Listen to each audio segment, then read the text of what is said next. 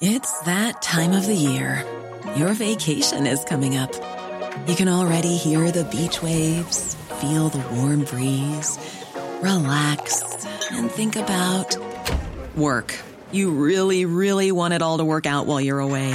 Monday.com gives you and the team that peace of mind. When all work is on one platform and everyone's in sync, things just flow wherever you are. Tap the banner to go to Monday.com. When you're ready to pop the question, the last thing you want to do is second guess the ring. At Bluenile.com, you can design a one of a kind ring with the ease and convenience of shopping online. Choose your diamond and setting. When you find the one, you'll get it delivered right to your door. Go to Bluenile.com and use promo code LISTEN to get $50 off your purchase of $500 or more. That's code LISTEN at Bluenile.com for $50 off your purchase. Bluenile.com code LISTEN.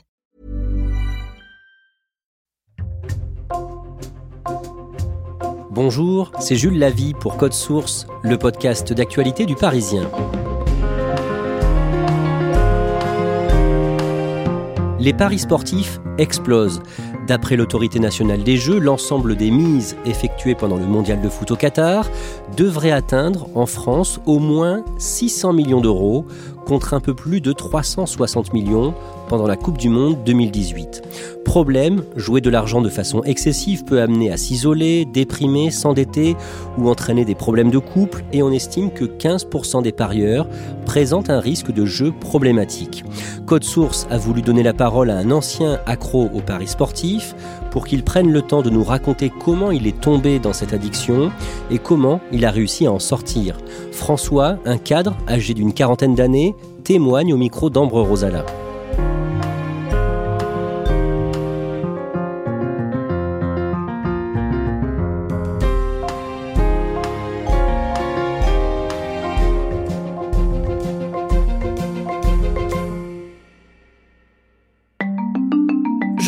François chez lui après son travail dans un appartement de Montpellier où il vit seul. Il a 42 ans, il est cadre financier et il travaille beaucoup. Mais il consacre aussi beaucoup de son temps à discuter au téléphone avec des personnes addictes aux paris sportifs en ligne ou avec leurs proches pour les aider. De nombreux anciens parieurs ont trop honte d'en parler dans les médias et c'est pour ça qu'il a tout de suite accepté de témoigner. Je suis toujours touché quand il y a des mamans qui m'appellent euh, parce qu'elles ont leur enfant de 14, 15, 16 ans euh, qui est addict. Il y a beaucoup de gens qui se retrouvent à travers euh, ce type de témoignage. J'ai envie de leur dire que c'est possible de s'en sortir. François naît en 1980 et il grandit dans un village du nord de la France. Il a trois frères, sa mère est comptable et son père ingénieur. Enfant, c'est un grand fan de football. Très très jeune, j'ai commencé à regarder du football. Je jouais énormément euh, dans le jardin, euh, j'ai joué en club. Je jouais au football, j'étais souvent le capitaine parce que j'étais le fédérateur, j'étais celui qui voulait rien lâcher. Euh. C'est des souvenirs que j'ai de collectionner les images de, de, foot, en fait, de joueurs. Il y avait les écussons de club aussi. Il y avait un petit côté magique, en fait. Donc, euh, c'est quelque chose qui, qui fait partie de moi. Quasiment chaque semaine, quand il est enfant, François accompagne son père au bureau de tabac pour faire des paris sur les matchs de foot à venir on faisait des grilles de l'autofoot et il fallait euh, trouver les résultats. Il y je crois qu'il y avait 12-13 matchs et il fallait en trouver 10 à peu près. Donc il y avait, moi je pensais vraiment qu'on allait gagner et on gagnait jamais bien sûr. Ou peut-être aussi on a peut-être gagné une fois ou deux, mais pas des gros montants. Je pensais pas du tout à l'argent à cet âge-là. Hein. J'avais 10, 11 ans, donc c'était pas du tout un moteur pour moi. Mais je me souviens, oui, quand j'écoutais à la radio le, le samedi soir euh, les matchs euh, de championnat de France, c'était excitant. J'entendais avec la, la, voix du journaliste, euh, les commentateurs. Il y avait un côté sympa.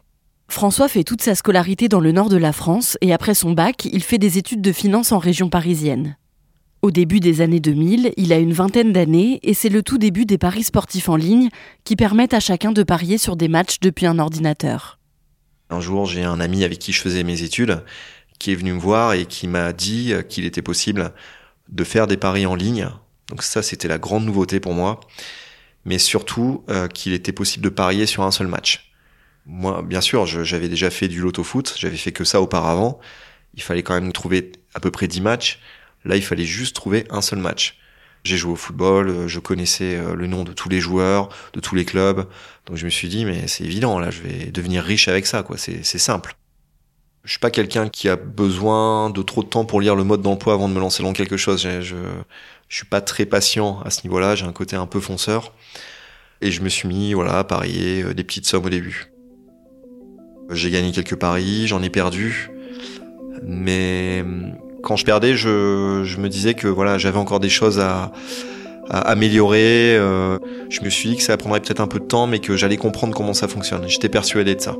François prend des notes dans un petit cahier. Combien parier, sur quelle cote Il met comme ça en place une stratégie pour se faire de l'argent. Il perd régulièrement, mais parfois, il trouve les bons scores et arrive à gagner des centaines d'euros grâce à un seul match. Quand ça m'arrivait, euh, franchement, je me voyais millionnaire. Quoi. Je me disais, mais voilà, je, je, fais, je faisais des projections. Dans mon cahier, je notais, euh, voilà, tel mois, euh, j'aurais fait 500 euros. Au bout de deux mois, j'aurais fait 1000 euros.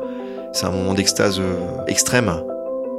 Et le problème avec ça, c'est qu'on développe un sentiment de confiance qui est complètement exagéré en oubliant tous les échecs qu'on a connus. On peut passer d'un état où on se sent euh, plus bas que sous terre, on a l'impression qu'on gagnera jamais, et puis juste avec un seul pari de se dire mais si, en fait, je sais, c'est possible. Et ça tenait pas deux semaines tout ça. Tous mes plans étaient complètement remis en cause euh, parce que je perdais, euh, je gardais pas le contrôle en fait à cause de, mes émotions. J'étais pas capable de gérer tout ça.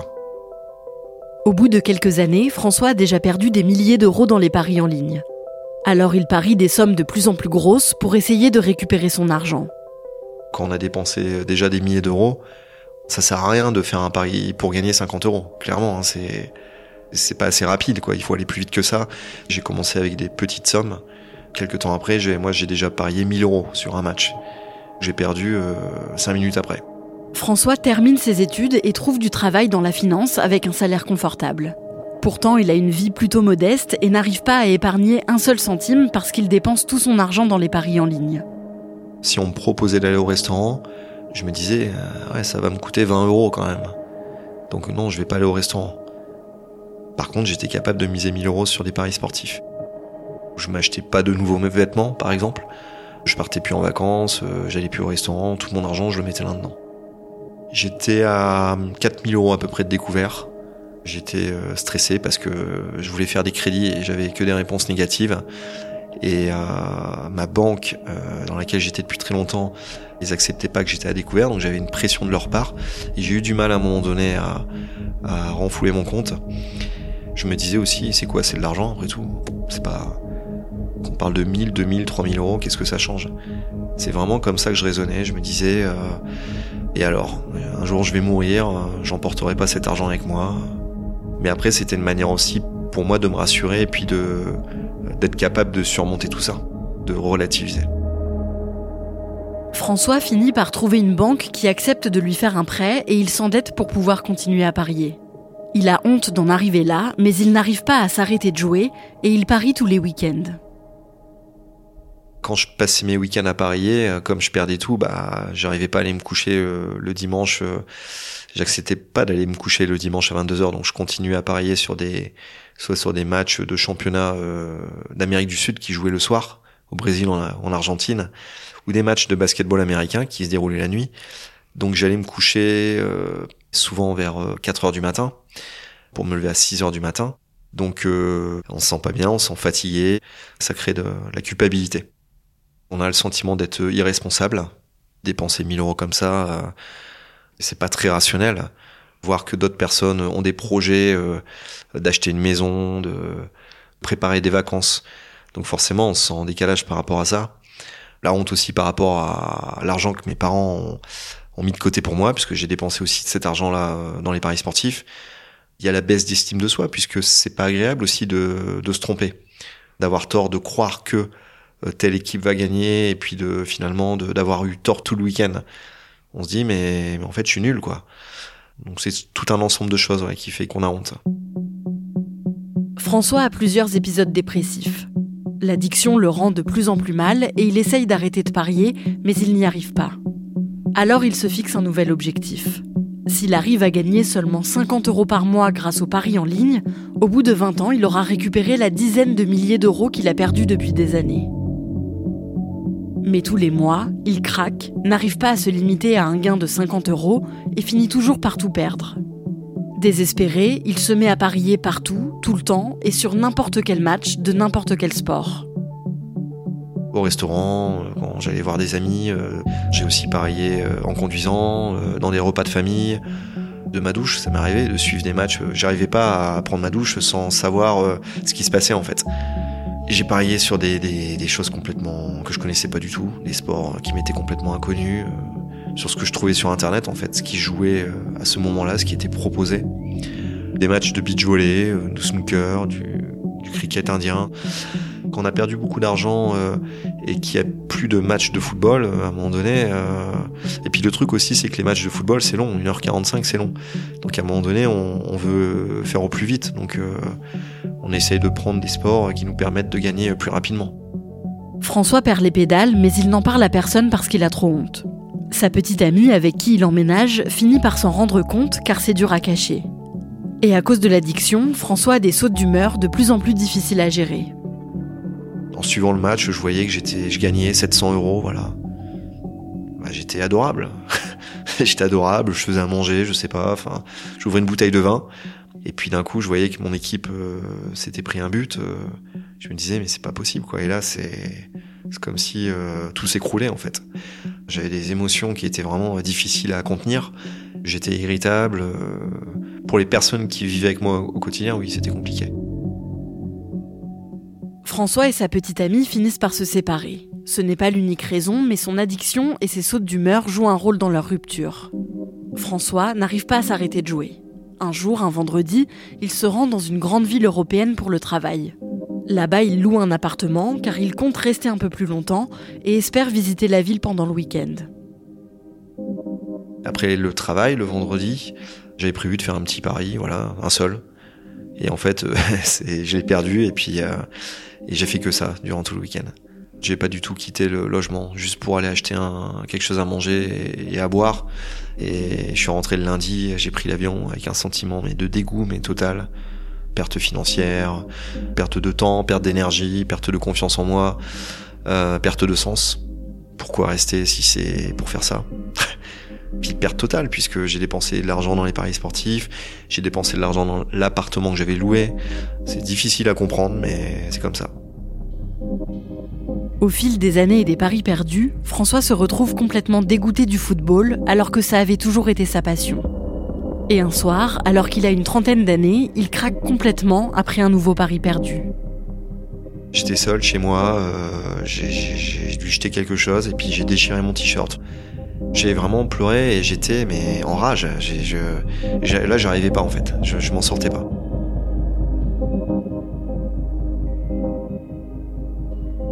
La dépendance me, me, ruinait complètement ma vie en fait. J'arrivais pas à en sortir. Et j'ai appelé un ami. Euh, je lui ai dit écoute, euh, est-ce que je peux venir te voir euh, Il m'a dit oui, passe ce soir. Et, et ça m'avait fait beaucoup de bien. Il m'avait pas jugé. Il m'avait dit que il avait été factuel. Il m'avait dit combien j'avais dépensé, combien j'étais endetté. Il m'avait dit sur une vie c'est pas beaucoup, donc ça m'avait fait du bien. François essaye de trouver de l'aide. Il cherche des associations qui accompagnent les personnes addictes au jeu, mais il se ravise à chaque fois. En 2011, il a 31 ans et il achète le livre Le joueur de l'écrivain russe Dostoïevski. C'est un roman sur l'addiction au jeu, et à la fin du livre, il y a des lettres écrites par Dostoïevski, qui était lui-même addict à la roulette quasiment tous les jours, il envoyait une lettre à sa femme. C'est incroyable. Il y a des jours, il racontait aujourd'hui, j'ai gagné tant. Je suis d'humeur, on fera ça. Il parlait de projets avec sa femme. Euh, on partira à tel endroit. Et puis le lendemain, euh, j'ai tout perdu. Voilà. Et c'est même si euh, l'écrivain, enfin Dostoïevski, lui, c'était la roulette au casino. Les émotions sont les mêmes en fait. C'est, je me suis vraiment retrouvé à travers ça. François comprend grâce à ce livre que s'il n'arrive pas à arrêter de parier, c'est parce qu'il est trop fier et qu'il ne supporte pas de perdre. C'est un déclic pour lui, et après 12 ans à faire des paris en ligne, il prend un petit bout de papier sur lequel il écrit qu'il arrête définitivement. Je ne jouerai plus jamais. Précisément, j'ai écrit ça, j'ai signé. Je me suis dit qu'un engagement, c'était quelque chose de fort, un, un contrat que je me suis passé avec moi-même. Et ouais, ça a été radical. François n'a pas fait les comptes exacts de tout l'argent passé dans les paris en ligne parce que c'est trop difficile pour lui. Mais il estime qu'il a perdu au moins 40 000 euros. Il faut accepter que jamais on reverra cet argent, en tout cas pas grâce aux paris sportifs. mais juste en gagnant euh, normalement, et puis de faire un travail normal comme monsieur tout le monde, et c'est, c'est comme ça. J'avais des crédits, j'ai mis des années à les rembourser. Voilà, tous les mois ça faisait partie des dépenses. Et puis forcément, euh, renouer avec mes amis, euh, reprendre goût à la vie. Voilà, profiter d'un bon verre avec des amis. le côté sympa, c'est au niveau stabilité émotionnelle, ça fait du bien. D'aller se coucher tranquillement, de bien dormir. Et ça fait tellement de bien de se sentir serein, quoi, en paix avec soi-même. Quand je pense à ces 12 années, ça me fait mal parce que 12 ans c'est long. 12 ans c'est long, je suis passé à côté de beaucoup de choses hein, quand même. Hein. C'est, mais c'est comme ça, je, je, j'accepte. J'ai pas choisi d'être addict. Hein. C'est, je suis content au final que ce soit moi qui ai décidé de la, de la suite. De, en tout cas de la finalité euh, de cette période de ma vie. Ça m'a coûté cher, mais c'est une belle victoire je sais que je retomberai plus là-dedans. Ça, c'est une certitude.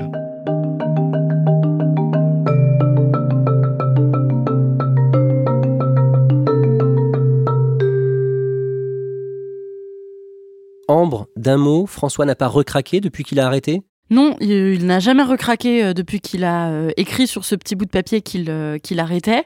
alors il m'a quand même dit qu'il y avait eu deux fois où il avait été tenté de parier à nouveau, mais il n'a jamais craqué. Ça fait aujourd'hui 11 ans qu'il a complètement arrêté les paris sportifs. Est-ce qu'il est accro à autre chose aujourd'hui? Aujourd'hui non, euh, il a fumé pendant longtemps mais euh, il a aussi réussi à arrêter. Et aujourd'hui il s'est surtout tourné vers le développement personnel, c'est quelque chose qui lui parle beaucoup. Et il s'est aussi euh, remis au sport plus que quand il pariait et qu'il ne prenait pas vraiment le temps d'en faire. Tu le disais au début du sujet, des fois il parle au téléphone avec des parents d'ados accros aux paris sportifs. Comment est-ce que les gens tombent sur lui? Est-ce qu'il a monté une association? Non, en fait, il a écrit un livre euh, qu'il a auto-édité et qui s'appelle euh, J'arrête de parier. Il est disponible sur Amazon. Et donc, parfois, les gens tombent sur son livre et le contactent comme ça via son adresse mail. Et il est aussi euh, assez actif sur Twitter avec son compte qui porte le même nom que son livre, donc J'arrête de parier. Et pas mal de gens entrent en contact avec lui comme ça sur Twitter. Et c'est comme ça qu'il discute avec eux ou avec leurs proches pour les aider à sortir de l'addiction. Son addiction au jeu a été en partie à l'origine d'une rupture sentimentale. Est-ce que depuis qu'il a arrêté, il a maintenant 42 ans, il va mieux au niveau personnel? Oui, ça va mieux et il m'a dit qu'aujourd'hui il aimerait euh, trouver quelqu'un avec qui fonder une famille. Il m'a raconté que pendant très longtemps il ne s'était pas senti euh, assez mature pour avoir des enfants, mais qu'aujourd'hui il se sentait prêt, qu'il avait beaucoup mûri et qu'il voulait euh, maintenant fonder une famille. Merci Ambre Rosala. Si vous avez vous-même une relation au jeu compliqué, l'Agence nationale de santé publique a mis en place un numéro d'écoute, numéro gratuit disponible 7 jours sur 7, le 09 74 75 13 13. Code Source est le podcast quotidien d'actualité du Parisien. Cet épisode a été produit par Thibault Lambert et Emma Jacob. Réalisation Julien Moncouquiole. Code Source et le podcast d'actualité du Parisien. Nous publions un nouvel épisode chaque soir de la semaine. Pour n'en rater aucun, n'oubliez pas de vous abonner sur votre appli audio préférée.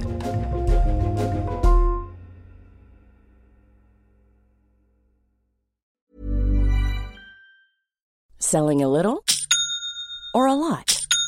Shopify helps you do your thing however you cha-ching. Shopify is the global commerce platform that helps you sell at every stage of your business. From the launch your online shop stage to the first real life store stage, all the way to the did we just hit a million orders stage.